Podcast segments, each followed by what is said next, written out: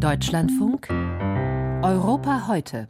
Kurz vor neun meldeten die Agenturen, dass der deutsch-französische Historiker Alfred Grosser gestorben ist. Eine große Stimme in Frankreich und eine große Stimme in Deutschland. Der Nachruf von Ursula Welter. Ich bin ein echter Franzose. Alfred Grosser, der Mann, der deutsch-französische Geschichte geschrieben hat. Der Mann mit dem spitzbübischen Lachen, dem scharfen Verstand, der wortgewaltige, freundliche Intellektuelle, dessen Sätze voller Ideenreichtum waren. Als Sohn jüdischer Eltern am 1. Februar 1925 in Frankfurt am Main geboren. Emigration nach Frankreich 1933. Und dann sind wir weg im Dezember 33. Ich habe schnell Französisch gelernt, war dann normal in der Schule, bekam 35 den ersten Preis für Französisch und bin von meine Memoiren auf Französisch heißen Memoire d'un Français, Memoire eines Franzosen. Und das betone ich in Deutschland immer, ich bin ein echter Franzose. Ich bin kein Deutscher mit französischem Pass. Alfred Grossers Deutschland, das war das Deutschland der Nachkriegszeit. Mein Deutschland lautet der Titel eines der vielen Bücher aus der Feder des Franzosen. Deutschland, für dessen Zukunft er sich mit verantwortlich fühlte. Ich war 1947 zum ersten Mal in meiner Geburtsstadt Frankfurt aber war damals schon entschlossen über zwei Dinge, die ich gelernt habe, also empfunden habe in einer Nacht im August 1944 in Marseille mit falschen Papieren, wo ich dort lebte und unterrichtete an einer katholischen Schule. BBC verkündete, dass die alten Leute von Theresienstadt nach Auschwitz transportiert würden, würden. Das war auch der Fall für die Schwester meines Vaters und ihr Mann. Und am nächsten Tag war ich sicher, endgültig sicher, dass es keine Kollektivschuld gibt. Reisen, Gespräche, Vorträge in Schulklassen. Bis zuletzt war Alfred Grosset ein wichtiger Mittler zwischen beiden Ländern. In zwei Gemeinschaften werde ich akzeptiert als Mitstreiter, obwohl ich ihn nicht angehöre. Das ist als Franzose, als voller Franzose in Deutschland und auf der anderen Seite als Atheist im französischen Katholizismus. Und das muss ich in Deutschland immer erklären. In Deutschland geboren, in der Resistance im Widerstand, nach dem Krieg Studium in Aix-en-Provence und Paris, Politik und Germanistik. Jahrzehntelang Inhaber des renommierten Lehrstuhls am Institut Sciences Po.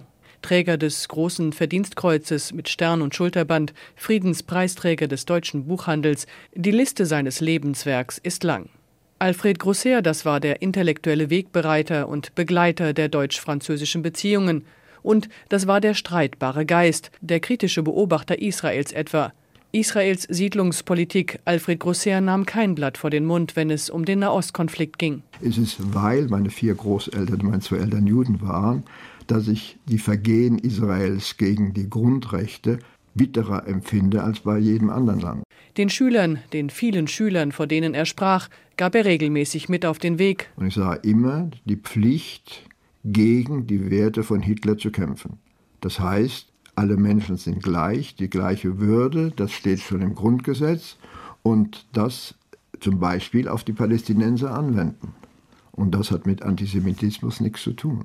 Auch Frankreichs Politik hat Alfred Grosser stets mit dieser Elle gemessen. Das leidende Frankreich, das seien die Jugendlichen mit den falschen Postleitzahlen, den Einwanderervornamen, die keine Chancen in dieser Gesellschaft hätten. Auch für sie setzte sich Grosser ein. Die Basis, das zählte für den Professor, den Gelehrten, auch in den deutsch-französischen Beziehungen. Ich spreche das Wort Freundschaft nicht gerne aus, denn wer ist mit wem befreundet? Doch gesellschaftlich gibt es mehr Verbindungen zwischen Frankreich und Deutschland auf allen Ebenen der Anwälte, der Universitäten, der Städte, der Gymnasien, als zehnmal, zwanzigmal mehr zwischen Deutschland und jedem anderen Land und Frankreich und jedem anderen Land. Das genügt nicht, um Europa zu machen, aber diese menschliche Infrastruktur war immer gegenwärtig, wenn es auch politische Krisen gab. Die menschliche Infrastruktur.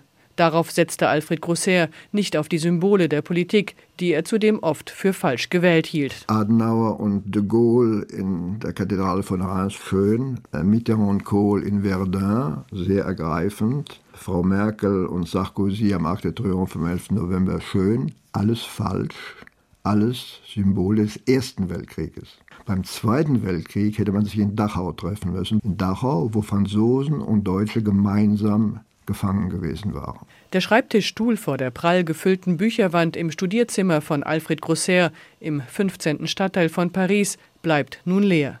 Gelegenheiten, sich von einem großen Geist nach anregendem Interview persönlich zu verabschieden, wird es nun keine mehr geben. Ich sage herzlichen Dank. Bitte, bitte. You're welcome, wie man sagt. Der deutsch-französische Historiker Alfred Grosser ist verstorben. Der Nachruf war das von Ursula Welter.